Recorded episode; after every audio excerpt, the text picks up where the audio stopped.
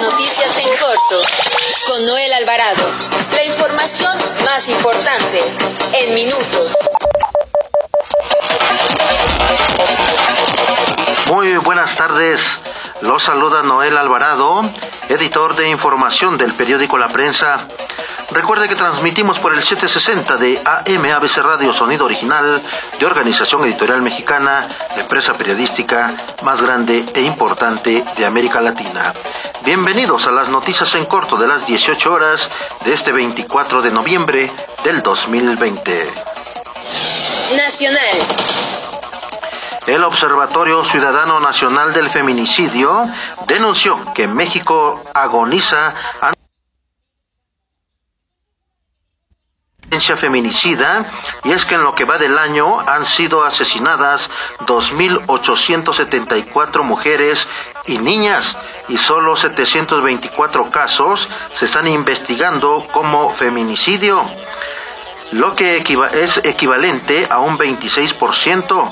Los estados con mayor número de asesinatos de mujeres son Guanajuato, Chihuahua, Estado de México, Baja California, Michoacán, así como Guerrero. A pesar de la pandemia por COVID-19, la delincuencia organizada sigue, sigue en marcha. En otro tema, la Organización de las Naciones Unidas alertó que la actual crisis de COVID-19 ha colocado a las mujeres y a las niñas en mayor riesgo de violencia, además de que en ella se ha recaído el mayor peso de la responsabilidad de las labores del hogar, el cuidado de la familia y la respuesta a la pandemia. En otro tema, el secretario de Comunicaciones y Transportes, Jorge Arganis Díaz Leal, aseguró que la política pública de la Cuarta Transformación tiene rostro, tiene destinatarios y es que, dice, de, es de impulsar el crecimiento económico incrementar la igualdad social y procurar el bienestar bajo la premisa de atender a los sectores desprotegidos.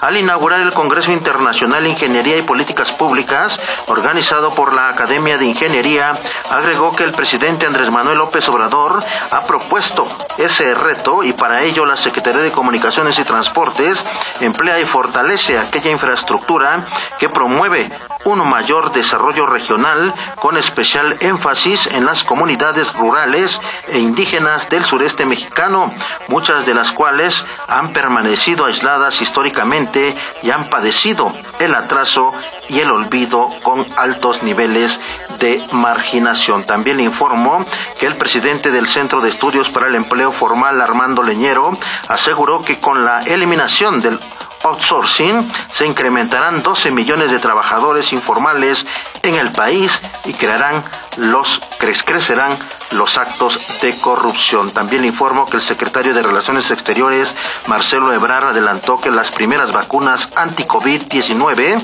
llegarán a México en diciembre del presente año.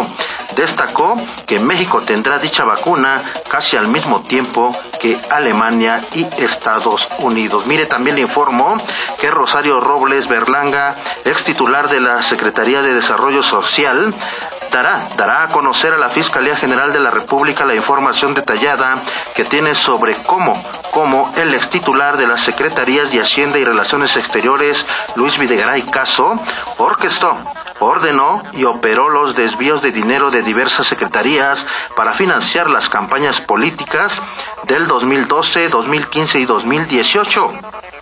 Ello luego de que la exfuncionaria se acogió al criterio de oportunidad que contempla la legislación mexicana. Para que nos explique cómo va este asunto, tenemos en la línea telefónica al jurista Sergio Arturo Ramírez, quien encabeza la defensa de Rosario Robles. Estimado Sergio, buenas tardes. Hola, ¿cómo estás? Buenas tardes. Estimado Sergio, platícanos cómo va el caso de eh, Rosario Robles, cómo va el asunto. Pues bien, mira, lógicamente con con el giro que toma ahorita, ¿no?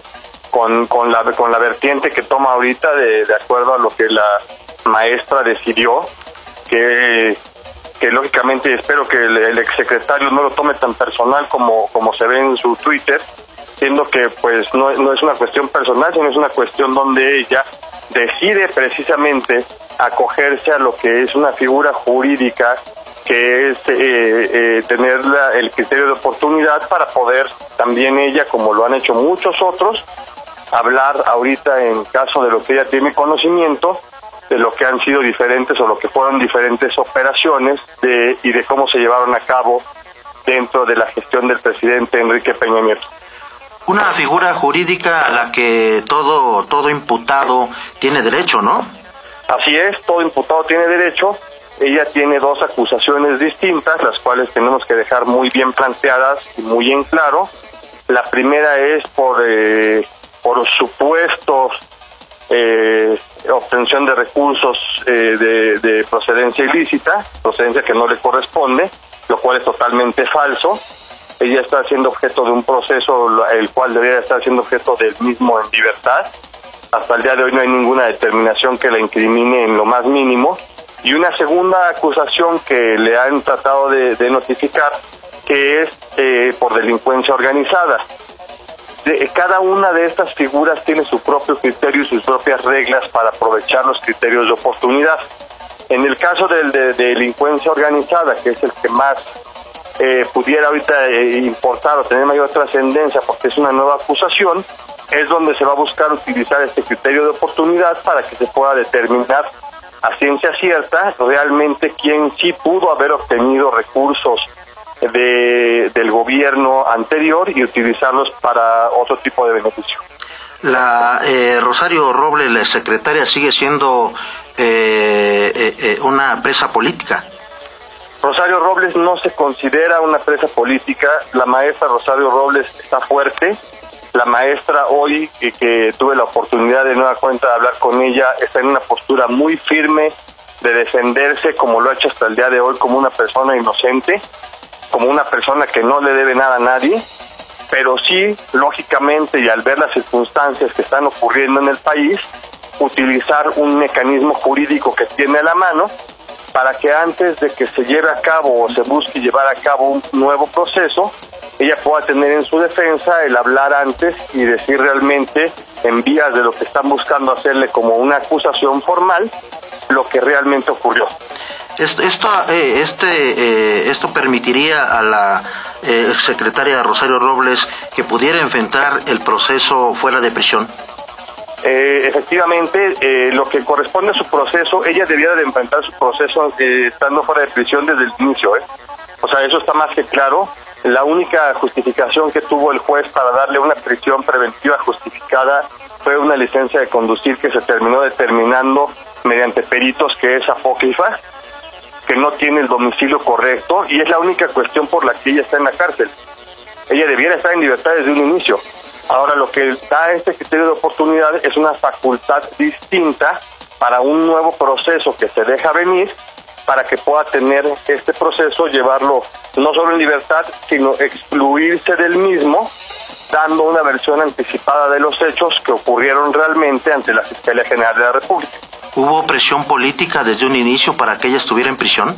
Para nada, no ha habido ningún tipo de presión política, no hay ninguna diferencia con, con el señor presidente Andrés Manuel López Obrador, no existe por parte de ella ningún tipo de sentimiento encontrado.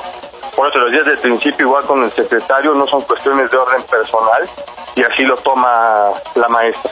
Pues bastante importante el ánimo de la maestra eh, sobre este asunto y bueno, pues vamos a esperar, vamos a estar muy atentos a cómo avanza esta investigación sobre este asunto, estimado eh, Sergio. Claro que sí, Noé, con mucho gusto estamos a la orden. Muchas gracias, estimado Sergio, por compartir con nuestros amigos de escuchas la información pues sobre el caso de la exsecretaria de Desarrollo Social, Rosario Robles. Gracias. Igualmente, un saludo, hasta luego. Metrópoli.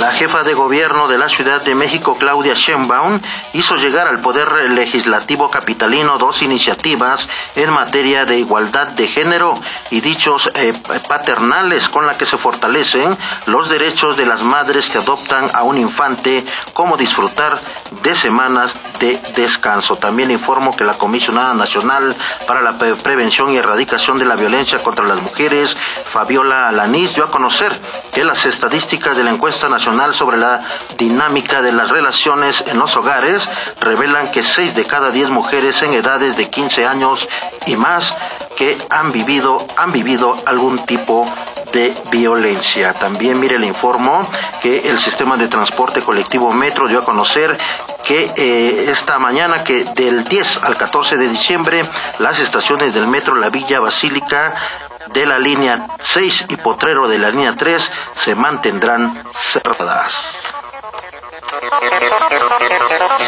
Nota roja.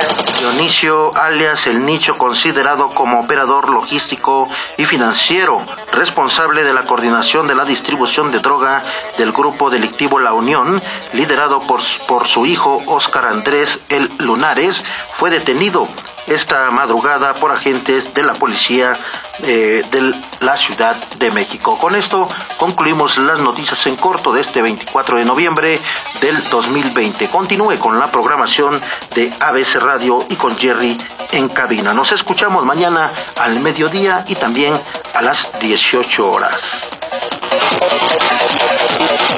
Las noticias corto con Noel Alvarado. La información más importante en minutos. Visítanos en www.abcradio.com.mx. Síguenos en nuestras redes sociales y escucha nuestros podcasts en Spotify y iTunes.